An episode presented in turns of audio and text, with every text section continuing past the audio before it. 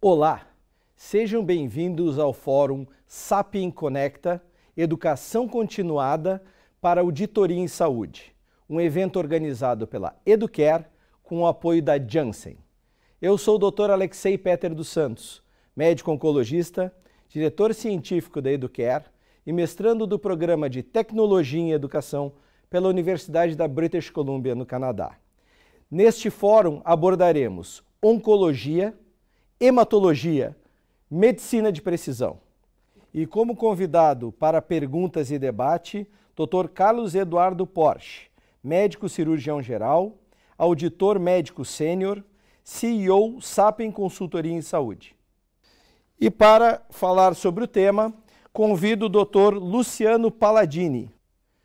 Sejam bem-vindos, doutores.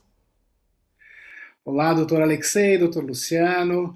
É um prazer estar aqui com vocês, participando dessa mesa é, tão importante, né, para discutirmos um tema, na minha visão, um divisor de águas dentro da medicina.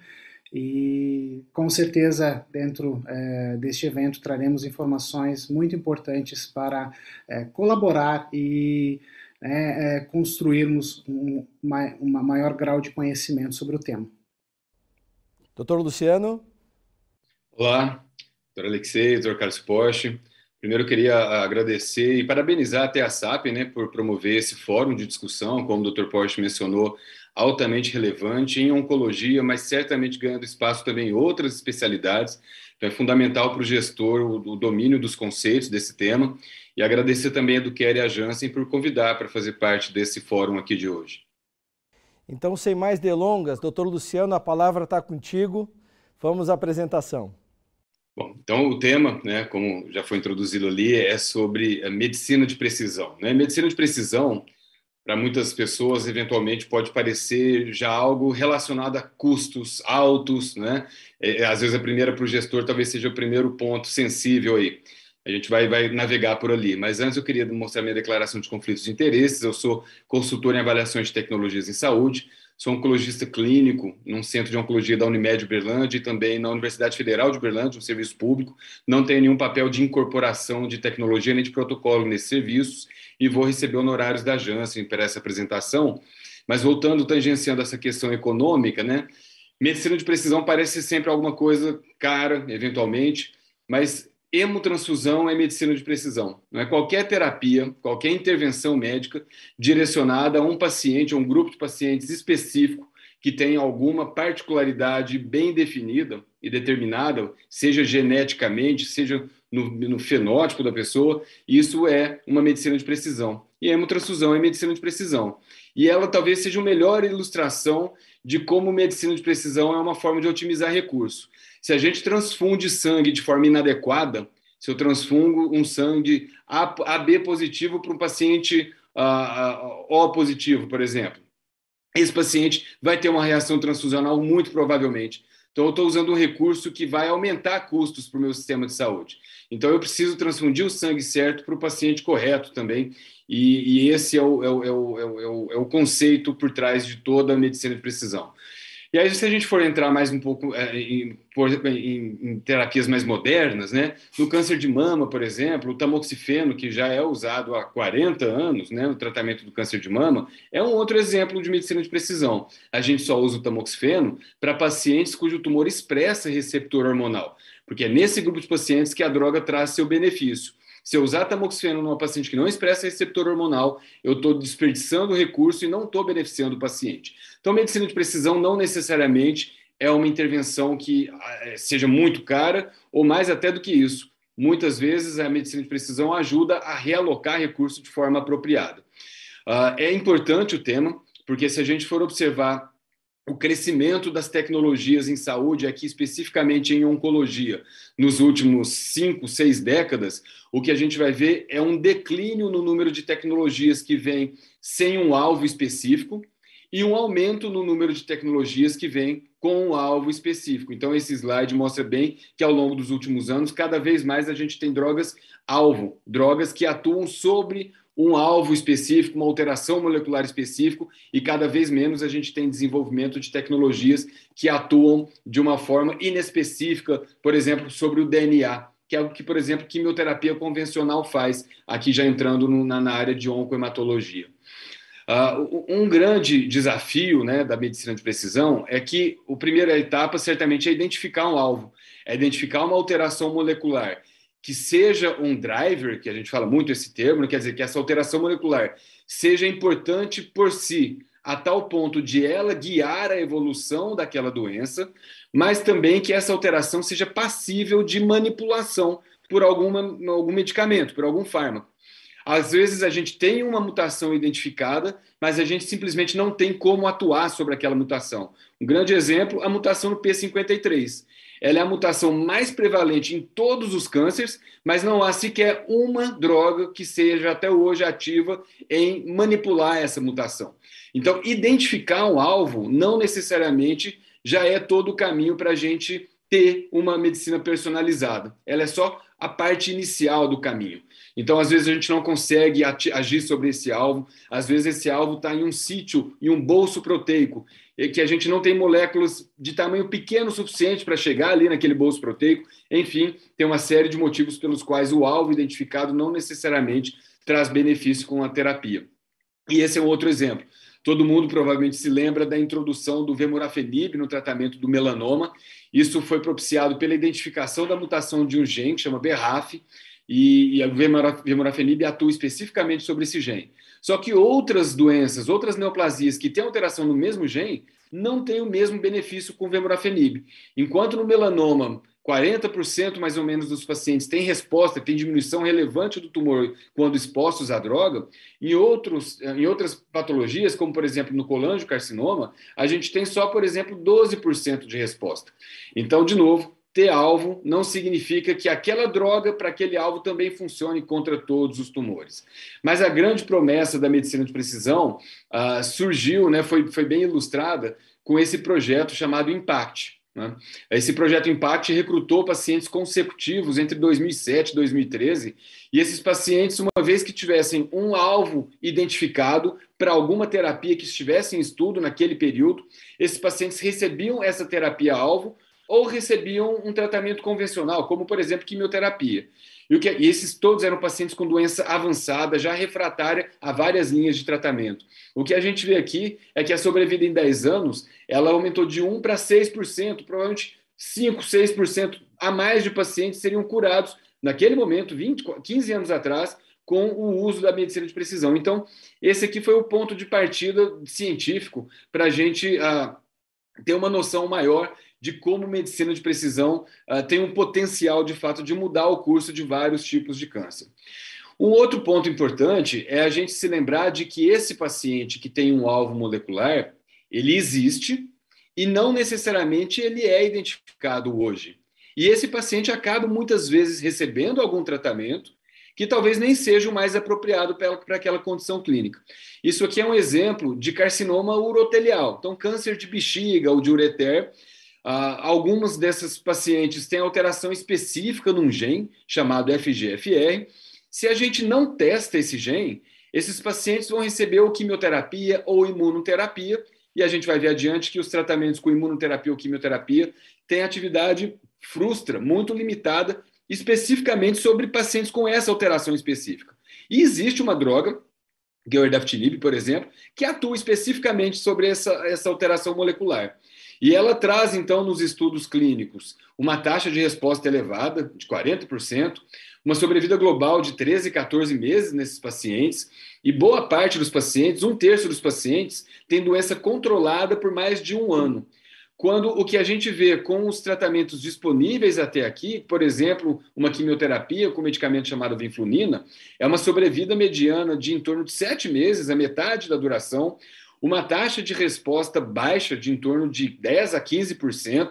Então, a gente vê um, um tratamento que é aplicado no dia a dia, que tem, então, um, um custo, né, um consumo de recurso financeiro ali alocado para essa terapia, mas que tem um benefício bastante inferior ao de outro de uma terapia realmente ativa. Né? E aqui é a mesma coisa com imunoterapia. É um tratamento que tem o seu custo, mas uma taxa de resposta, por exemplo, em alterações desse gene FGFR bastante baixa e uma sobrevida livre de progressão bastante limitada, de 2,7 meses, enquanto que uma droga-alvo para esse gene traz uma sobrevida livre de progressão mediana de em torno de 6 a 8 meses. Uh, e esses alvos existem também em outras condições clínicas. Em câncer de pulmão, um exemplo também, são alterações no gene, uh, no exon 20 do gene do EGFR. Esses pacientes, de novo, eles existem, mas a gente não os identifica hoje se a gente não testar essa alteração. Então, o modo atual de tratamento para esse paciente que não é identificado, em geral, é através do emprego de imunoterapia, aqueles inibidores de checkpoint, anti-PDL, PDL1. O fato é que imunoterapia para esses pacientes tem resultados também bastante limitados. Uma taxa de diminuição do tumor baixa, da ordem de 6 a 7%, e um tempo de controle da doença bastante limitado, uma mediana de dois meses de controle da doença. Enquanto existe uma droga específica para essa alteração, que, se usada, ela tem uma taxa de resposta de 40% e uma duração de controle de doença bastante mais prolongado, de oito meses na mediana, né, a média dos pacientes, com tempo de vida também bastante maior do que a gente observa com imunoterapia. Mas, de novo, esse paciente receberia, um, um, seria feito um investimento e um recurso em saúde, que é a imunoterapia, convencional, anti-PDL, anti-PDL1, sendo que existe um alvo uh, identificável nesse grupo de pacientes. Então, esse slide aqui resume bem, ao meu ver, as promessas da medicina de precisão. Né? Quais são os potenciais positivos? Né? Ela reduz essa relação entre o número de pacientes que a gente precisa tratar com aqueles que a gente acaba fazendo algum efeito deletério com o tratamento, porque a gente identifica quem é o paciente potencialmente mais suscetível a benefício com aquela terapia. Um outro ponto é que ela reduz o, o uso de, de drogas muitas vezes caras em pacientes que a gente sabe que não seriam respondedores se a gente tivesse testado aquela alteração genética para esses pacientes. Então, a gente evita custo com essas tecnologias e evita também custos vindos de eventos adversos, né, de efeitos colaterais do emprego daquelas tecnologias. Um ponto de atenção é que isso pode trazer custos adicionais no teste genético, embora isso muitas vezes seja financiado pela própria indústria, né? Muitos testes genéticos têm programas da indústria farmacêutica que favorecem, fornecem esses testes moleculares, esses testes genéticos, né? Uh, então é, é, é, necessário então uh, um, um, cuidado com relação a isso e o, o, o dever de casa que eu diria, né, para um gestor, para encerrar esse é o último slide, o dever de casa seria isso: construir uma árvore de decisão. O que, que é essa árvore de decisão? Se existe uma nova droga que atua sobre um alvo específico, eu construí uma árvore que diga para mim, bom, o que, eu, o que esse paciente recebe hoje de tratamento e ver quais são os custos e as consequências daquele tratamento hoje empregados de uma forma aleatória para esses pacientes e fazer um paralelo no outro braço da árvore de decisão, aquele teste. Opa, eu vou fazer o uso de uma droga específica para aquele alvo e vou ver também qual é o custo dessa droga e o custo das consequências uh, resultantes do emprego dessa droga.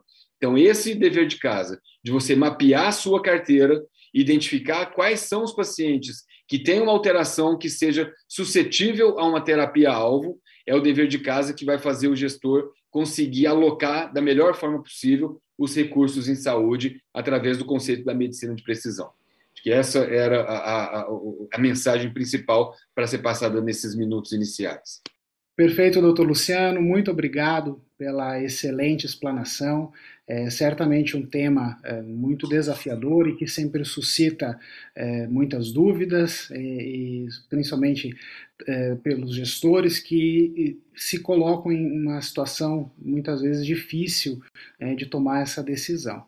E para que a gente consiga deixar ainda mais evidente alguns pontos, é, nós vamos fazer alguns questionamentos, né, para que o senhor consiga ainda é, é, colaborar mais né, com, com a visão do gestor e, e, e ajudar a construir essa tomada de decisão.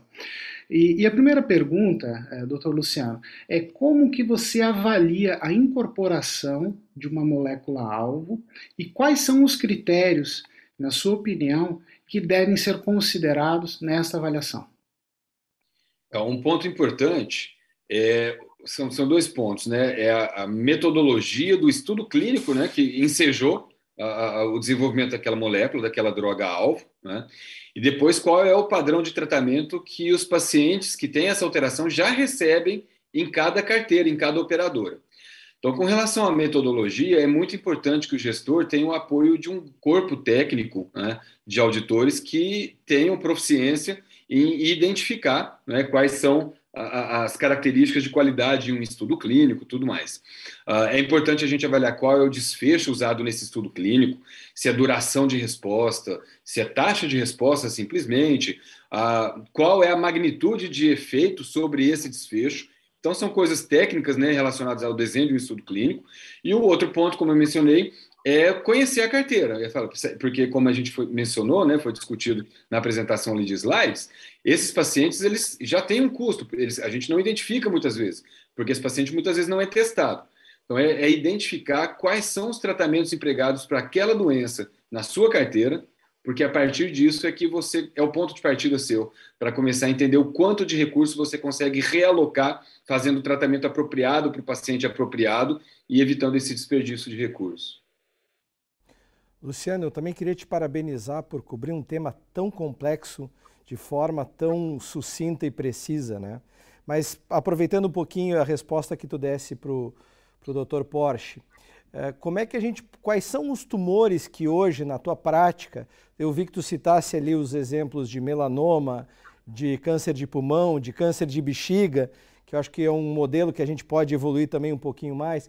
Mas quais são os tumores que tu uh, indicas que a medicina de precisão tem que fazer parte uh, agora? Tem que estar, mesmo que, mesmo que ainda esse tema seja um tema para muitos difícil, para quem que ela é, para que situações ela é imprescindível?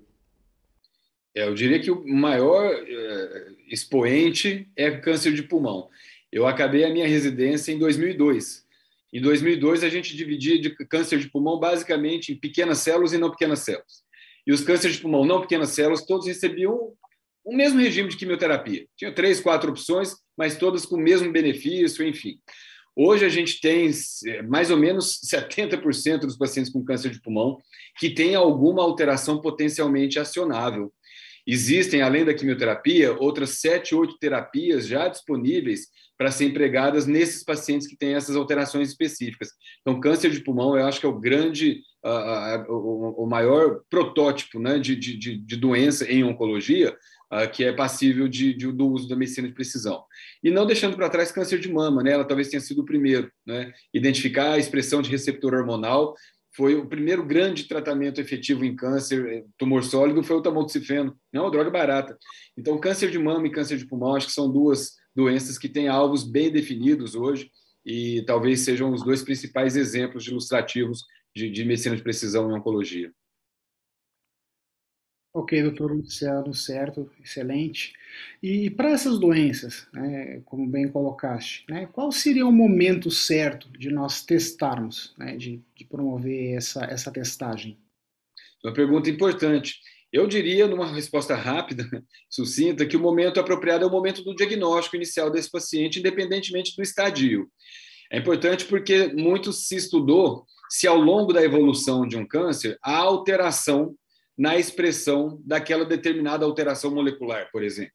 Então, um melanoma que é operado já com linfonodos né, acometidos em axila, por exemplo, a alteração daquele gene BRAF. A prevalência de alteração nessa situação é muito próximo à prevalência de alteração já na metástase.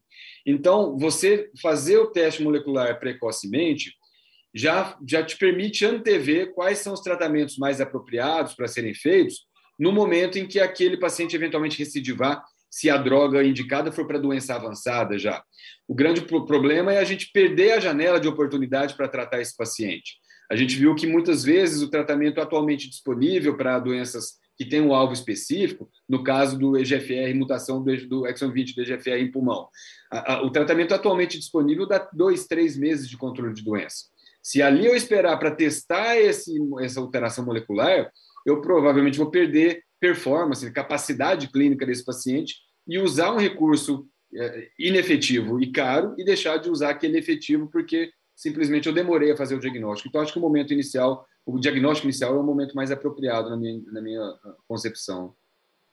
Luciano, e como é que fica o papel dos auditores, dos gestores de saúde, que se defrontam muitas vezes com autorizações de tratamentos em que os pacientes não foram testados e foram, por exemplo, submetidos a uma quimioterapia convencional, uma quimioterapia, digamos, sem um alvo específico, numa situação clínica, por exemplo, como câncer de pulmão ou bexiga, que nós podemos procurar alvos específicos. O que, que tu sugeririas para esses auditores e gestores? Acho que cada vez mais, e acho que esse exercício já tem sido feito. Né? É primeiro agir em parceria com o seu prestador. Né? Então, um, um, um, gestor, ele tem um prestador que muitas vezes é visto como um ofensor, aliás, é um termo muito comum de ser usado, né? mas ele é, na verdade, pode ser um parceiro. Né?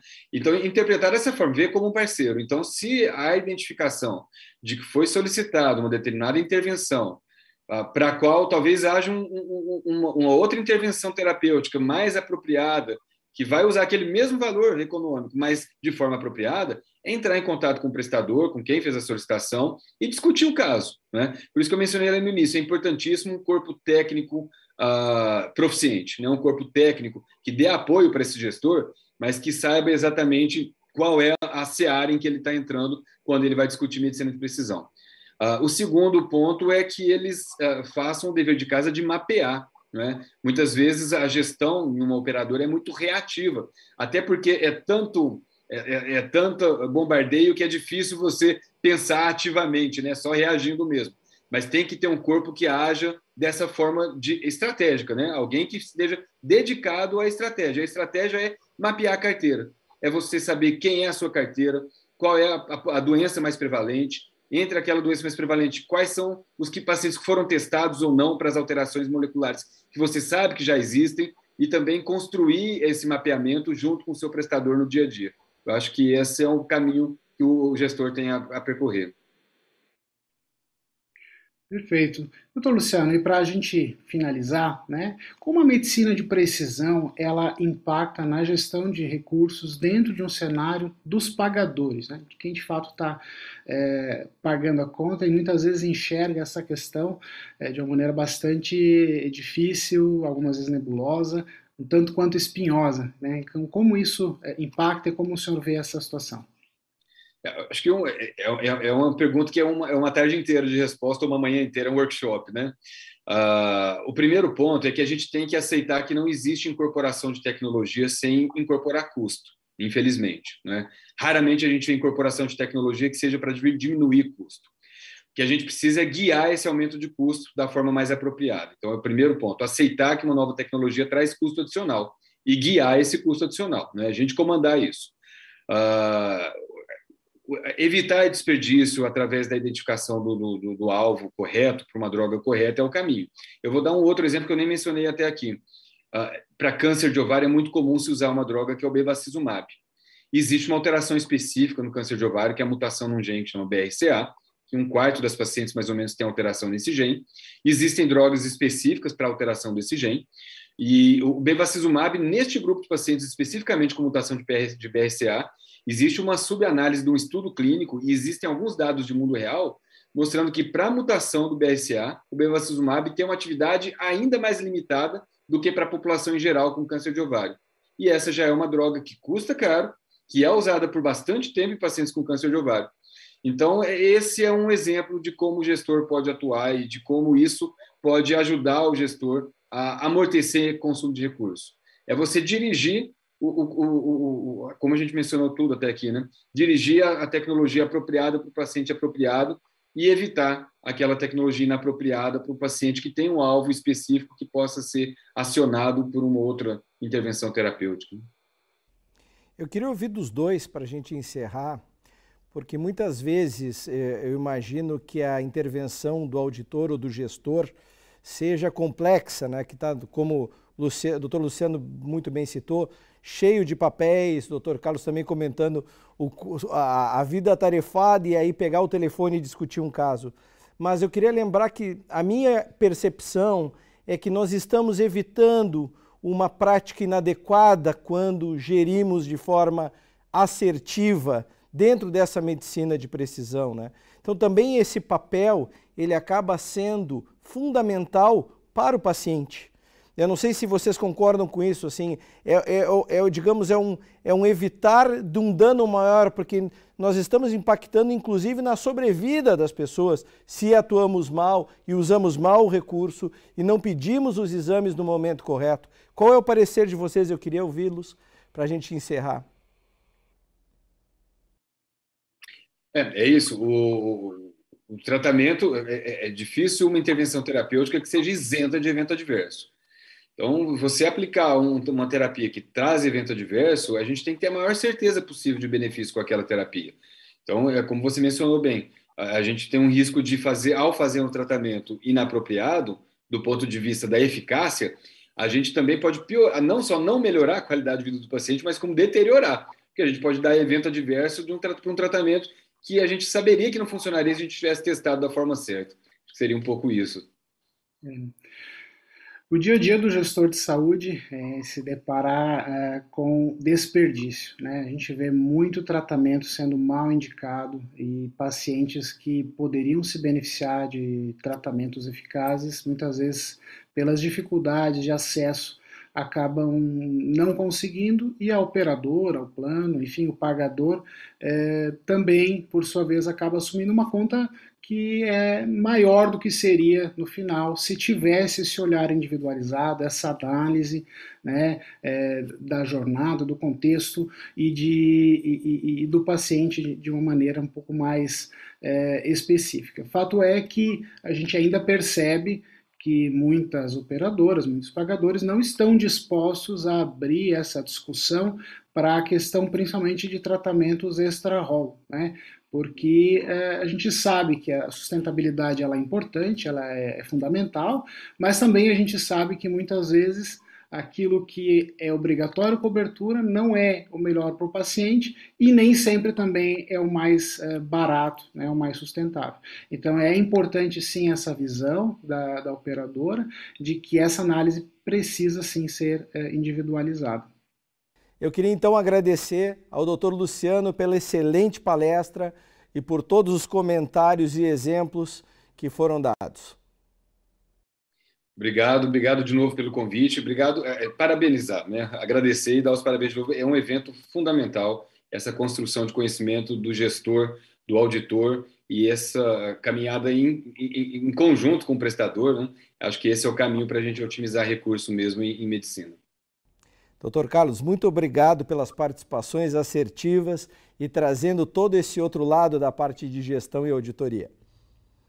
Doutor Alexei, doutor Luciano, obrigado pelo convite, obrigado pela participação, obrigado pela clareza das informações e certamente a gente sai daqui né, com um conhecimento mais consolidado sobre o tema.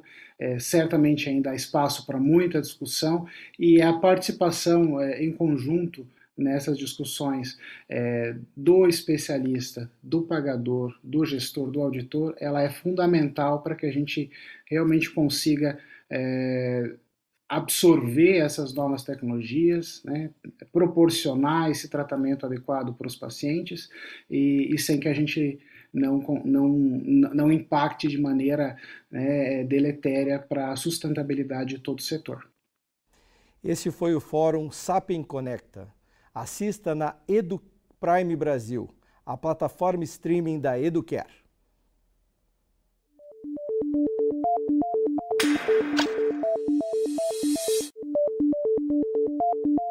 あっ!